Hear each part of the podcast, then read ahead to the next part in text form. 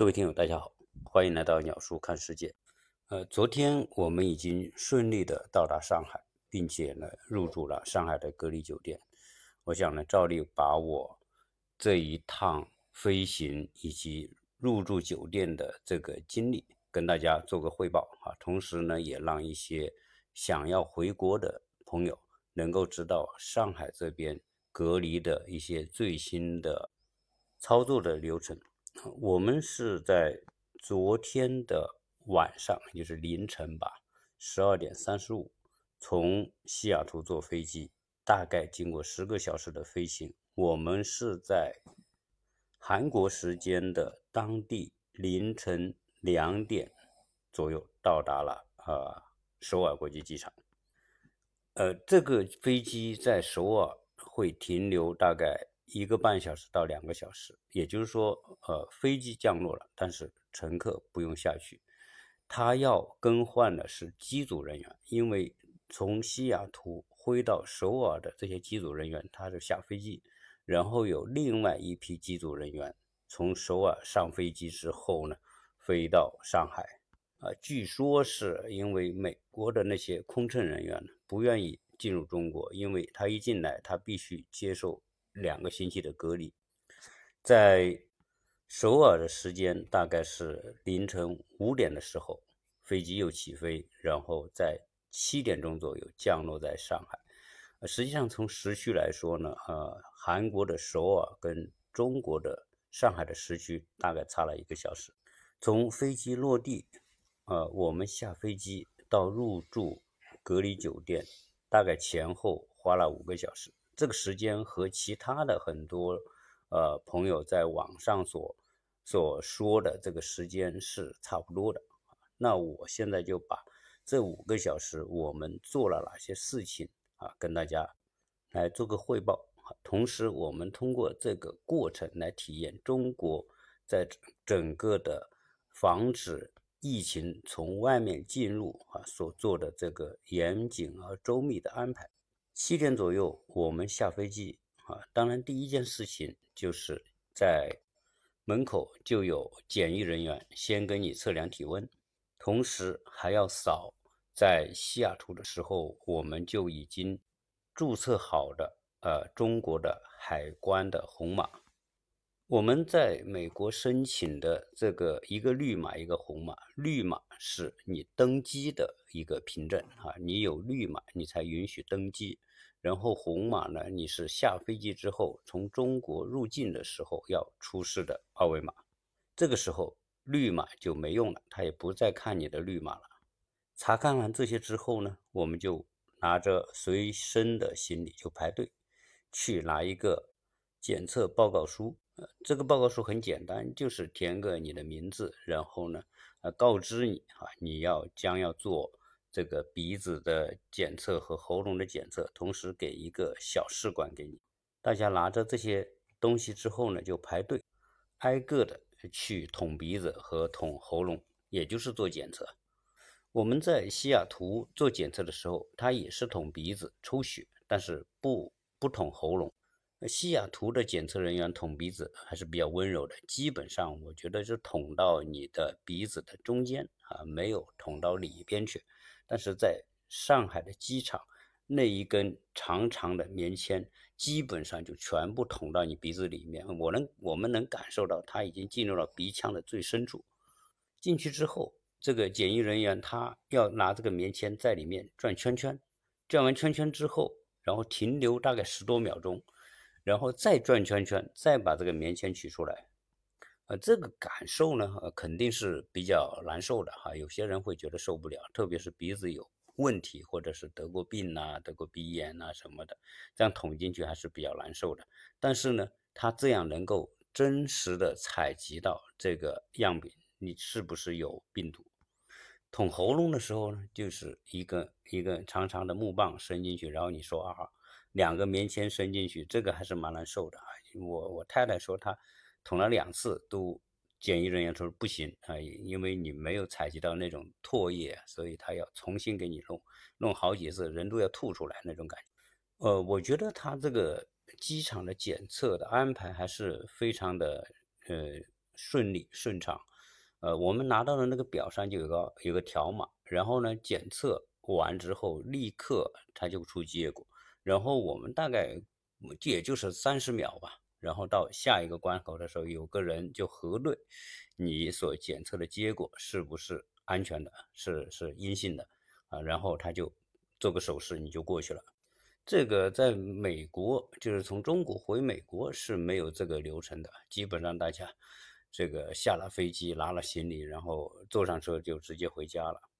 呃，有些自觉的在家里隔离个一个星期，有的也就根本就不隔离。所以美国基本上是没有防控。我们检测完了之后呢，就被带到一个厅，这个厅是所有我们这个航班的人，呃，然后去区分你是呃在上海本地隔离，隔离完之后就留上海的，或者是留啊浙江。安徽和江苏的，它是分一个区域，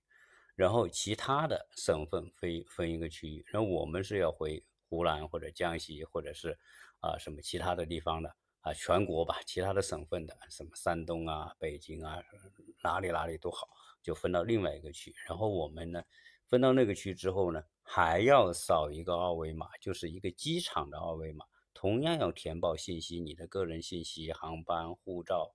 呃，护照号，你隔离完了之后的去向地点，你填完这些信息之后，要交给在场的工作人员确认啊。你交给他，他看完之后没问题，他跟你提交，提交完之后你截这个二维码，因为一会儿离开机场的时候是需要出示这个二维码的。但总体来说还是比较简单，这个信息的提交操作也比较方便，所以大家这个都不用担心。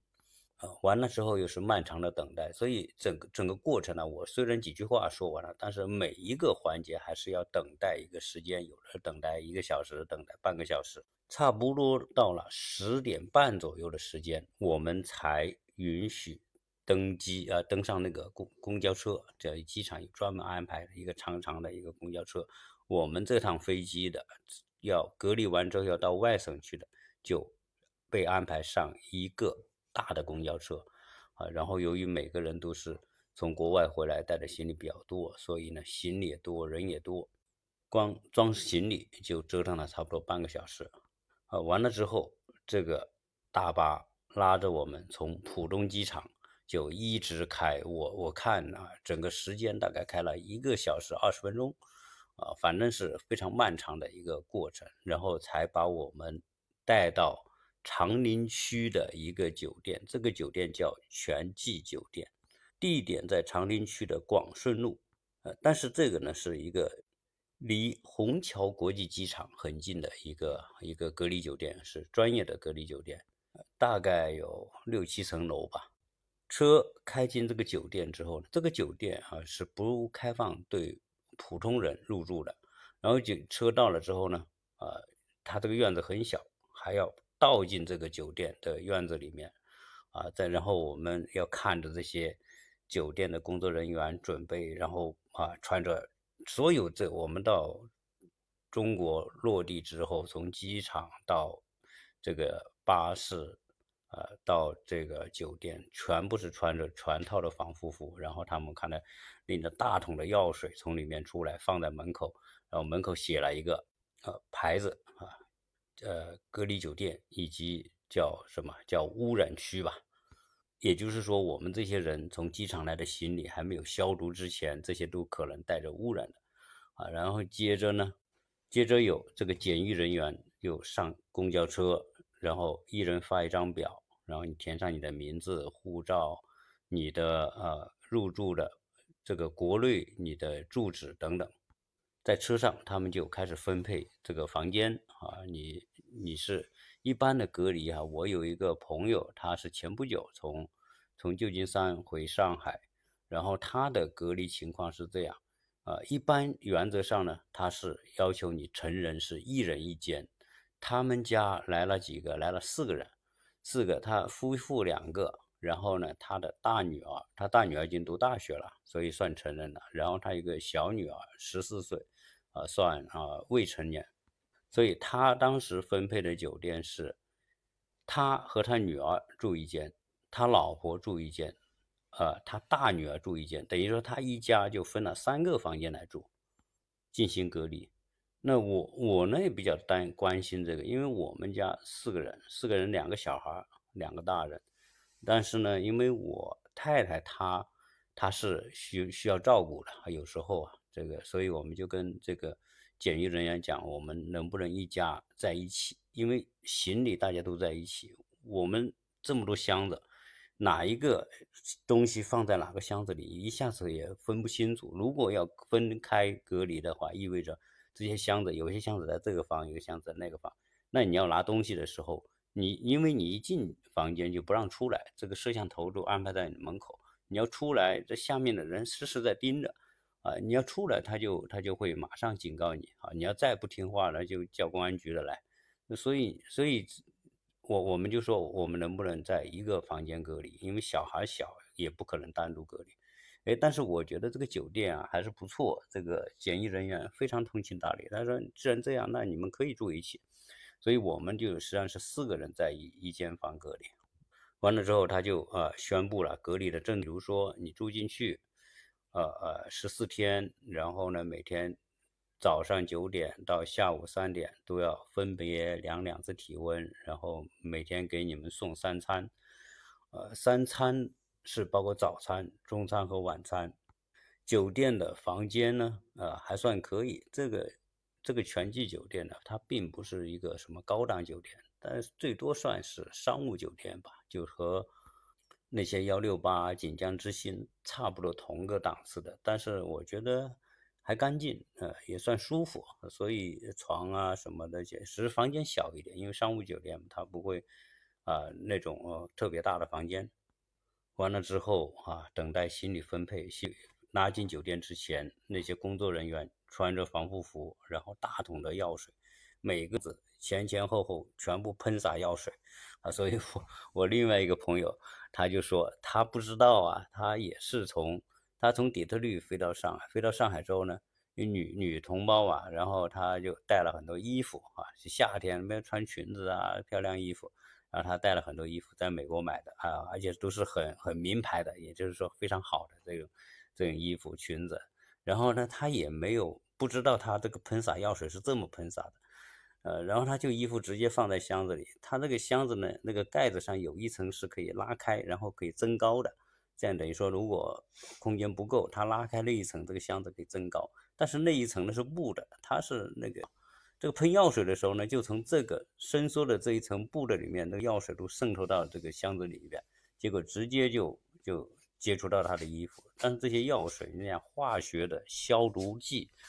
那这个腐蚀性肯定很强。一进去之后，他这个衣服他没有另外单独拿塑料袋包着。所以直接就接接触到这个药水，药水一接触到这个衣服就被烧坏了。如果啊还有其他的朋友啊，你接下来要要要回国啊，大家知道这个消毒检疫是很，他分配完房间啊，行李消完毒之后，他把护照发回给你，呃，然后呢我们就上楼，上楼也不是走大厅，而是专门开了一个小门。那我们这些入住酒店的人，专门从这个小门进去，然后坐电梯上到楼上。我们是住七楼，啊，然后等着什么呢？等着行李从楼下给送上来。送上来之后，领了行李，然后呢，你就把行李拿回房间，啊，你就人进到房间，把门一关，咔嚓，从那个时候开始，这十四天你就再也不能出门了。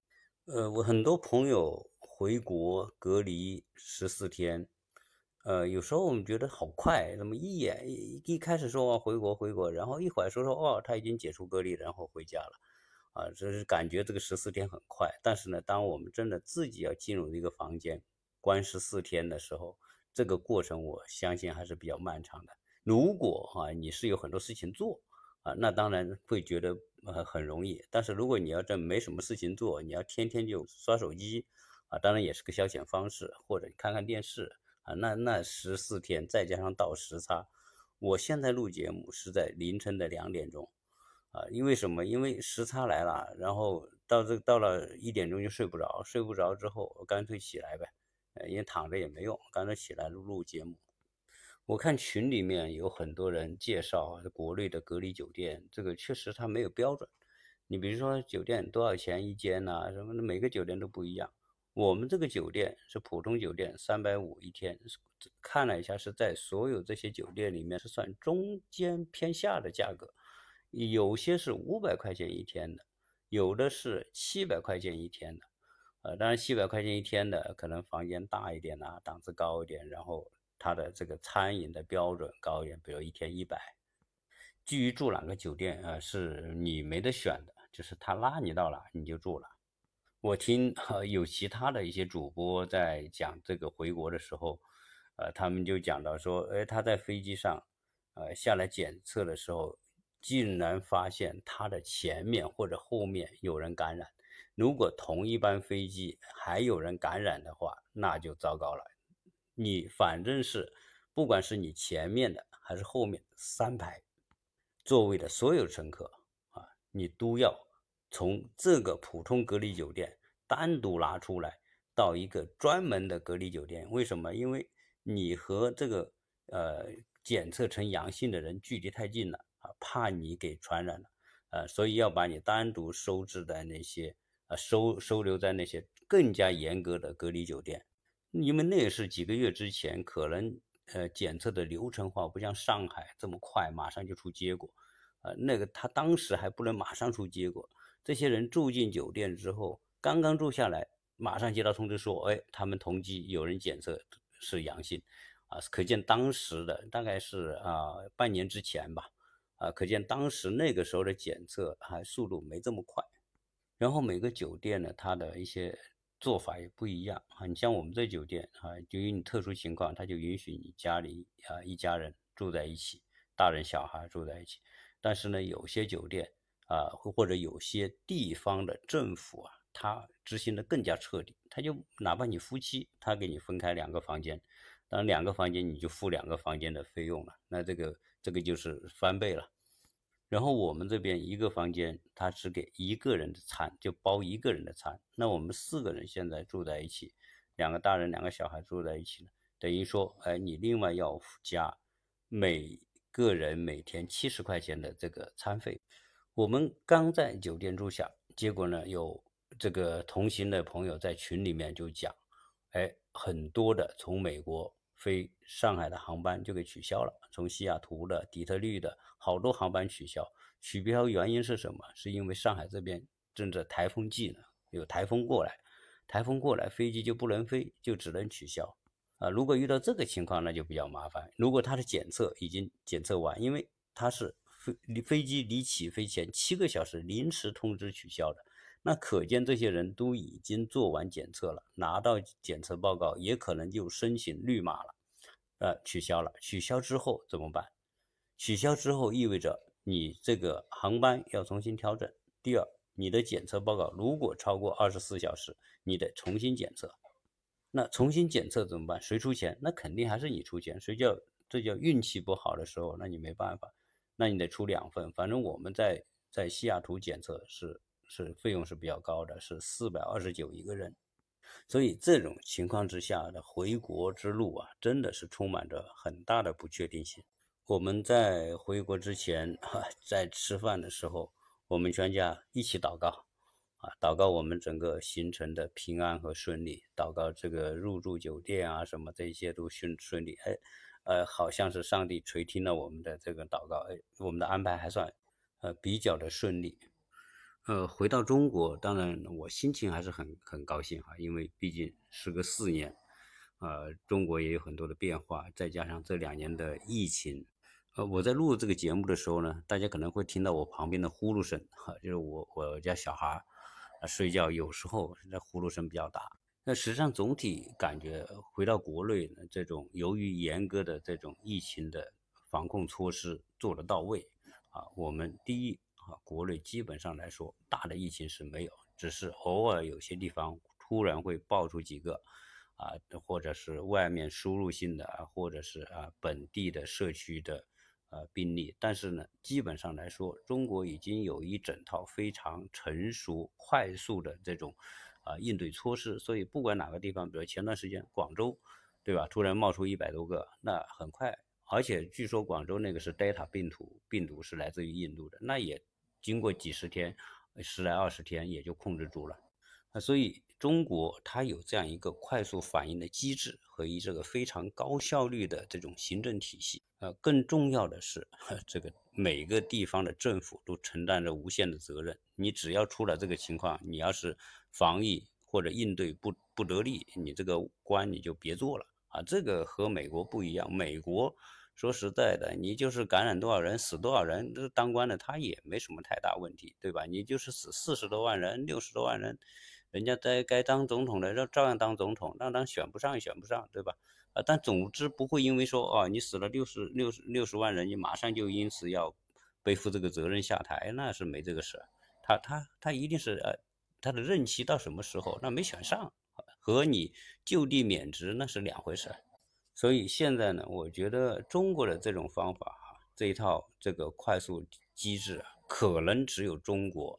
才能够做得这么彻底、这么到位，其他国家可能要像做到中国这样，几乎都是不太可能的，因为国情确实不一样，政府的行政的方式不一样，以及官员的责任不一样啊，这些不一样，那不是你说你学就能学得了的。你或者你欧洲搞个国家来学学中国这个，美国搞来搞个政府来学学，那也学不到中国这一套，所以。欧洲和美国在疫情之下，在前期它没有疫苗的情况之下，它就最后就变成一种自发的扩散啊，跟你根本就没有办法，呃，什么特别有效的、强制的、强有力的控制措施，它就做不出来，做出来也遭受民众抵制，也是无效的，所以干脆政府就选择无为啊。所以为什么在去年和前年欧洲、美国会那么严重，那就是因为。他他这个国情的巨大的差别，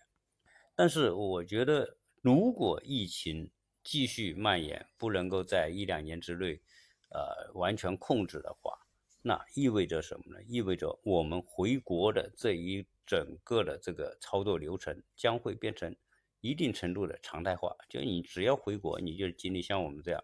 啊，你在飞机上，然后下飞机怎么怎么检测，怎么这个安排，然后四五个小时，所以就意味着什么呢？我们的行程将被啊大大的延长。那你要去一个地方，那除了你你在飞机上或者是上飞机下飞机这个过程是变得漫长之外，这个隔离啊，那那中国我相信这种隔离，只要疫情不彻底控制，这种隔离就会。就不可能说啊一下子取消，那意味着你要从其他地方回到中国来，你就得隔离十四天，然后再加一个七天的社区居家隔离。我们同机有几个老外，但老外不多了，但我估计这些老外啊，这个时候要坐飞机来中国，只有几种可能性。一种可能性就是他长期住中国，然后他的家里人在中国，然后呢，他还有在中国的。居留的身份，比如说他已经拿到中国的绿卡呀，或者是什么其他的这种文件啊。呃，我有一个朋友，他是入了美国籍，他回中国，那他有特殊理由，因为什么？因为他的父母在住在中国，然后呢，父母身体不好啊，需要回去。那这个时候呢？呃，中国的这个使馆还是会给，虽然他引入了美国籍，还是会给他这样一个发出许可，啊，所以这种情况就变成说我们同机为什么外国人特别少的原因就是这样。然后我们我们同机有一个小哥们哈，这个们估计也三十来岁，呃，普通话说特别好，嗯，然后人我问他，我说你怎么普通话这么溜？他说我在上海八年。然后他在上海工作啊，所以他回来工作，那那没办法，他跟我们一起同样要住进酒店隔离十四天。然后呢，呃，中国人呃，在疫情面前的自觉性，那我觉得在全世界是首屈一指啊。所谓自觉性，就是你自觉注意卫生，自觉戴口罩，自觉的去打疫苗啊，这个中国人绝对是。自觉性比美国人要强得多得多啊！当然，这个是文化不一样，因为中国人啊，对家庭观念还是很重。虽然我做了很多期节目，认为说，呃，传统的家庭观念将解体啊，未来将进入到个人为家庭核心的这样一个阶段。但是呢，不管怎么样，现在呢，中国的这些老年或者中年人，仍然是肩负着很大的家庭责任，所以因为肩负着家庭责任，我首先我们自己自己不能病，第二呢，我们不能让家里人因为自己的舒服而得病，所以正因为是考虑到这种家庭的因素和观念，啊，所以中国人在抗击疫情，包括戴口罩、打疫苗方面，比其他国家要主动，我觉得这可能是一个很重要的文化原因。呃，回想。去年我做的节目啊，去年的十一月份，去年十月份，对吧？正好是美国选举。那我们在美国看，这看美国的选举，就看美国的这个真人秀一样一样的哈，大家很热闹，因为认为哈这一届美国选举很关键，谁上台谁谁执政，将将会有什么很大的影响。所以我们就那个时候不天天看这个选举嘛，然后辩论呐啊等等这些，呃，实际上我我们发现。在去年我们看这个美国的选选举大戏的时候，呃，我们就会看到一些细节啊，这些细节里面包括大型的机场的现场的演讲集会，对吧？然后不戴口罩的啊，一批人不戴口罩的，以董王为首的，就是大家不戴口罩啊，然后结果呢，不幸在去年十月份，那董王给中招感染，然后我觉得那个中招感染对他的这个。影响还是蛮大的啊！当然，除了除了这个死很多人，啊，对他影响很大。我在节目里面是说过的，死那么多人，不可能不对他有影响，只是说不能立刻免他的职，因为他是选举出来的，嗯，对吧？除非你弹劾，你也弹劾不了他。在那个情况之下，虽然他曾经遭受两度弹劾也没用，也也没把他弹劾掉，而最终还是因为他的任期到了，他才下台，啊，然后我我们还记得当时他那个很。很英雄气概的壮举，然后从在在在在医院住了三天，然后就从医院出院，直升飞机拉到白宫，白宫草坪，然后呢，他登上那个那个白宫的那个阳台，向飞离的这个直升飞机敬礼那一刻，什么摘下口罩那个，啊，好像很英雄气概，但是在当时我就觉得，我觉得他他已经完了。但是呢，你看哈，另外一个。就他的对手，就是我，我就不说名字哈。就是说，你看他的对手，竞选对手，呃，年龄比他大，对吧？呃，但是呢，他就特别注意，就是第一，他提倡戴口罩；第二呢，提倡这个保持社交距离。呃，所以，呃，虽然他年龄还更大，对吧？嗯，但是呢，他这个过程当中没感染啊，所以，呃，戴口罩在当时来说。呃，美国人纠结要不要戴口罩，戴口罩是不是妨碍个人自由啊？上升到那种上纲上线的程度，所以从这个角度来看，你会觉得美国人真的病了。这种病不是生理上的病，而是思想和观念上的病。如果 去年、前年没有这个疫情，那基本上拜老这个这个老大爷是不可能上去的。所以这一切真的是老天的安排。在这样这种疫情的非常时期，政府起的作用非常的大。如果一个政府能够真正的有作为，而且敢作为、能作为，对疫情能够有效的防控，那对这个国家来说就是福音。啊，为什么美国在疫情面前这么不堪一击，最后整个国家搞得那么的凌乱？我觉得很重要的原因是美国宪法所。造成的分权体制带来的结果，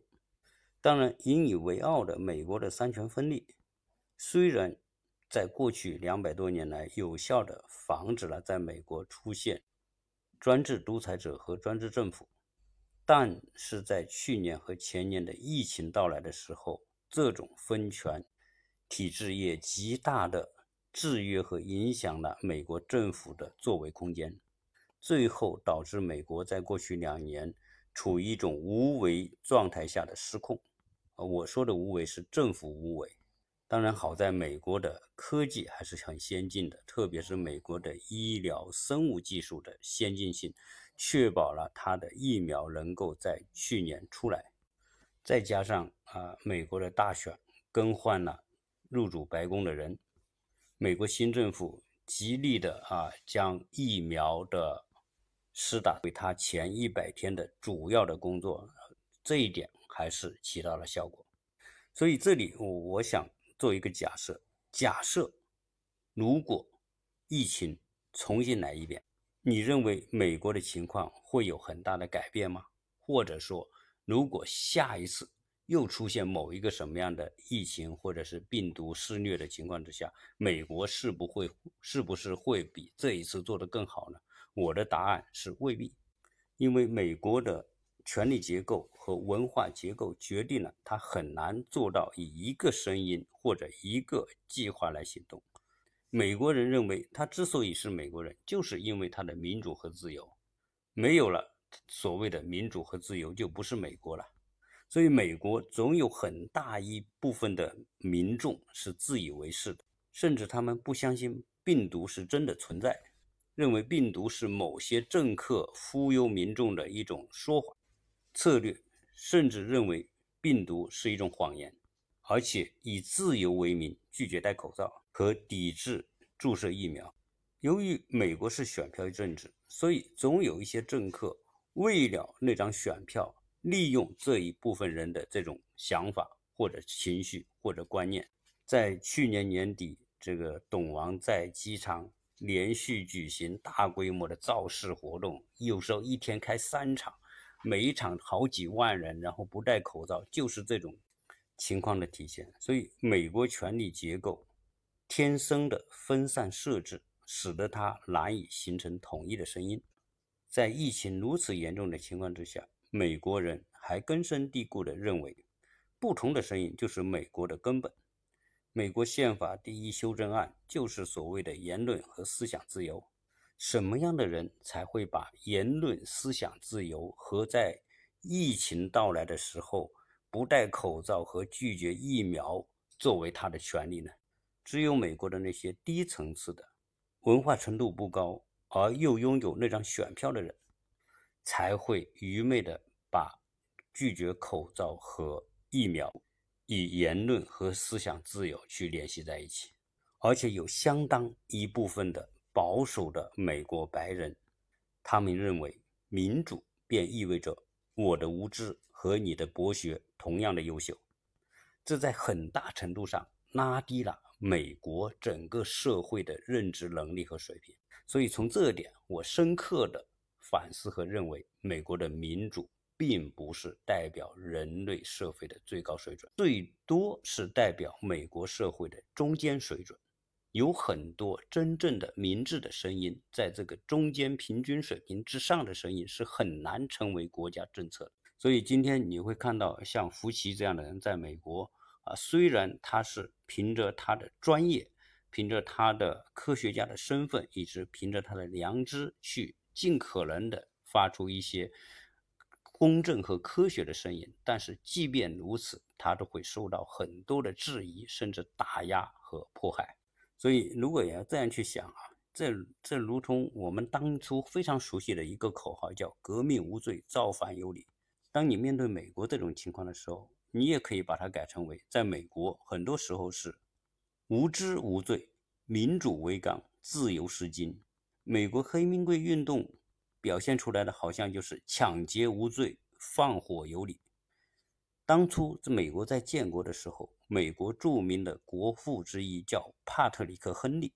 曾经有一句当时的至理名言，叫“不自由，勿宁死”。这句话和这个观念，对待当时的英国的殖民者和英王的专制统治是有。巨大的影响，对于当初美北美殖民地脱离英国也是产生了巨大的影响。但是今天，如果拿着这个自由和对抗口罩和病病毒的疫苗联系在一起，那就是一种彻底的无知。所以，我们说到这里啊，我们都感觉到美国现在呈现出来状况是一种凌乱的状况，而这种凌乱呢？根子底下是体现为美国社会的分裂。那么我们一说到美国社会分裂，大家自然想到的就是什么呢？美国民主党、共和党之间的分裂，以及美国种族之间的分裂。其实我个人的观察，美国的分裂绝不仅仅是种族的分裂和贫富悬殊之间的分裂。美国今天的分分裂还体现在。美国精英阶层和愚昧群体之间的分裂，而选票政治则为这种愚昧型的当权者上台创造了机会和条件。所以，为什么美国政治你会感觉到它是无力、无为、放任？啊，这一切呢，后面都是因为选票的游戏规则。政客、政治家实际上他骨子里关心的是选票，而不是在乎选民本身。为人民谋福利或者为人民谋幸福，这个观念在美国建国初期的国父们身上一定程度上是看到的。但是，美国两百多年前引以为傲的他的三权分立的体制所确定的。管理者或者执政者的有限责任模式，使得当初的美国国父所宣扬的为人民谋福利，变成一种非常难以实现的愿望。在美国，权力的明争暗斗才是主流。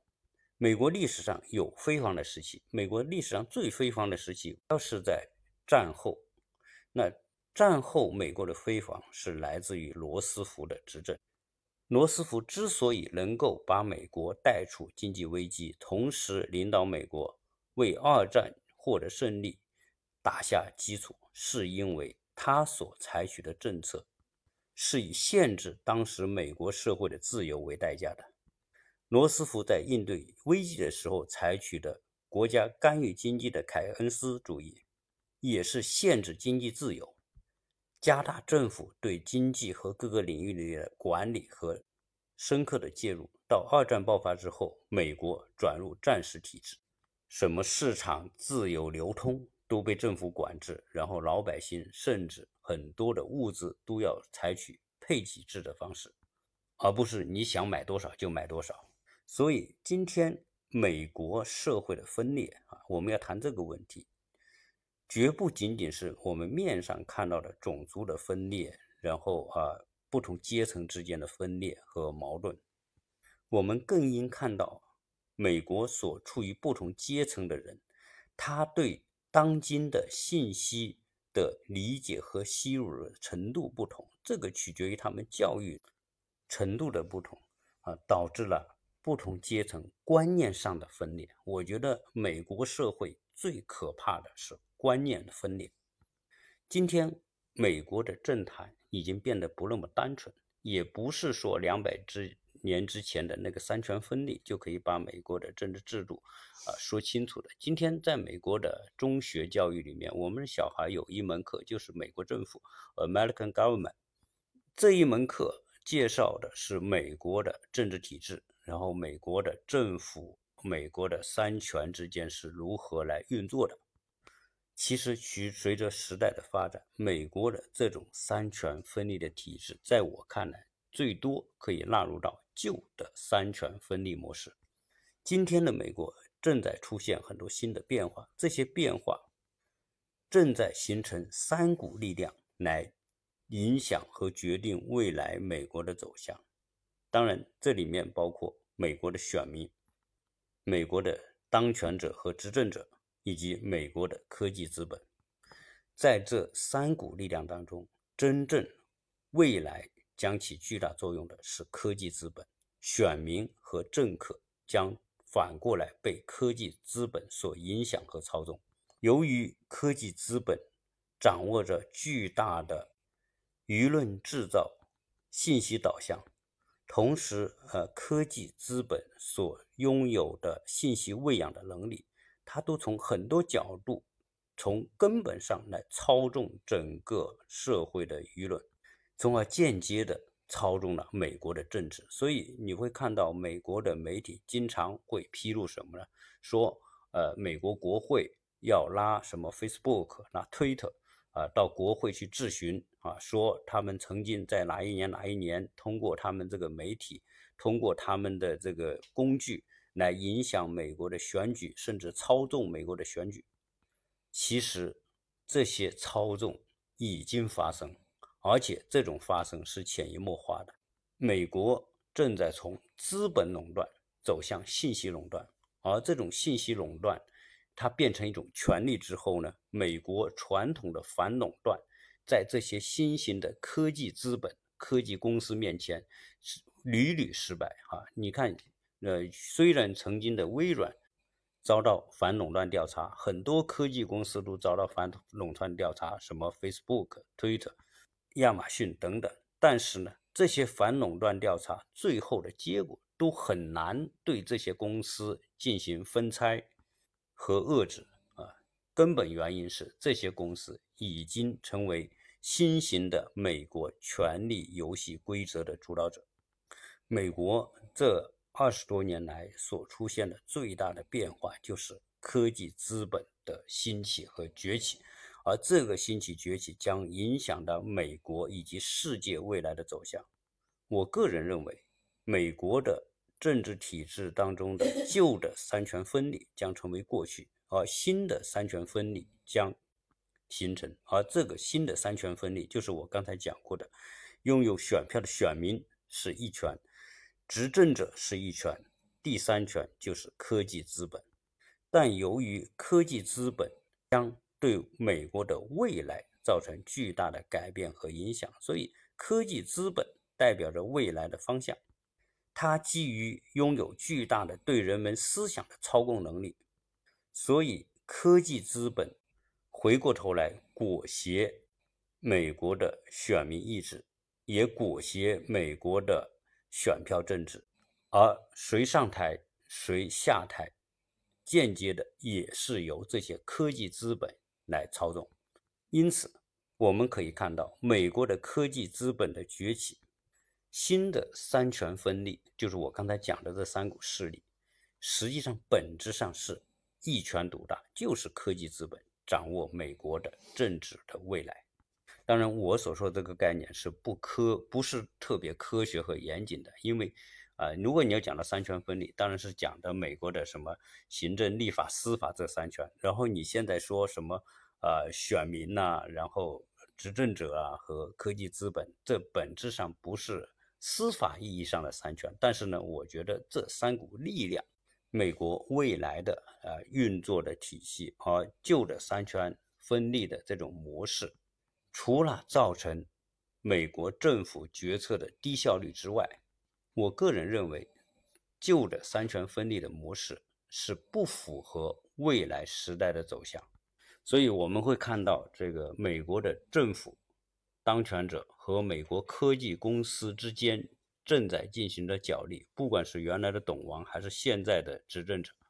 但是呢，结果都已经看得到。你在台上的执政者是斗不过这些科技公司的，因为台上的执政者是有限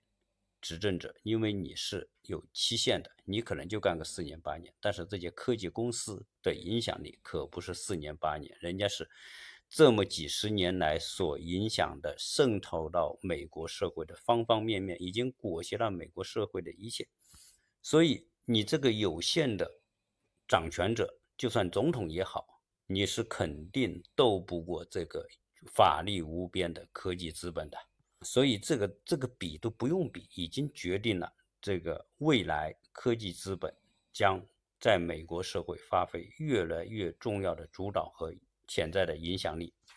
而在台上的魁这些这些总统也好，当权者好，实际上已经变相成为一种傀儡或者是一种木偶的模式，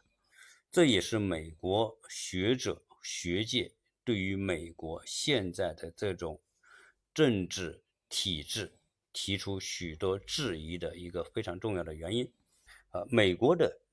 制度的自信，从某种程度上来说，经由过去几年，不管是疫情还是这几年的选举所看到的问题，啊，美国的这种制度的自信正在崩塌，美国的价值观和价值体系也正在崩塌。同时，美国的影响力也在快速的下降，啊，这些都是呃客观存在的事实。好，这个我我想声明一下，就是我刚才谈的这些观点都是我个人的一些一些看法哈。这个啊，大家是仁者见仁，智者见智，同意的可以啊留个言，不同意的也就算了，因为啊，始终来说，我的节目只代表我。个人的观点，呃，接下来呢，隔离还会继续，然后我还会继续去分享节目啊。如果有加我微信的啊，可以加幺八六零七三幺八二零零。同时，我要在此呃再一次感谢在留言当中啊为我们的平安回来祝福的这些听友啊，同时很有还有很多的听友非常热情的向啊希望我们在国内能够碰面，能够安排哈，我也非常感激这部分听友这么热心啊以及对我们全家的关心。所以，呃，接下来呢，如果大家啊有有这样一种愿望的话呢，我们可以去在我隔离之后，啊，然后在一些事情安排完之后，啊，我们会有一个计划在全国去做一些旅行啊。所以，基于最后的这个安排啊，我想呢，跟听友之间有更多的一种沟通，大家可以留言，也可以跟在群里面跟 Joy 啊对接。啊，那接下来我们啊走走过的那些城市呢，啊，基本上啊都有听友，啊，而且很多听友，包括新疆的呀、东北的、北京的、上海的、啊深圳的、啊成都的，总之吧，好多听友都说，哎，希望大家聚一聚，啊，只是听听鸟叔的声音三年多，啊，但是还没有跟鸟叔面对面的哈，大家聚在一起，所以大家有这个愿望，所以。啊，我也很渴望哈，如果有这样的机会。好，那么这一期呢，就跟大家分享这么多，谢谢大家收听。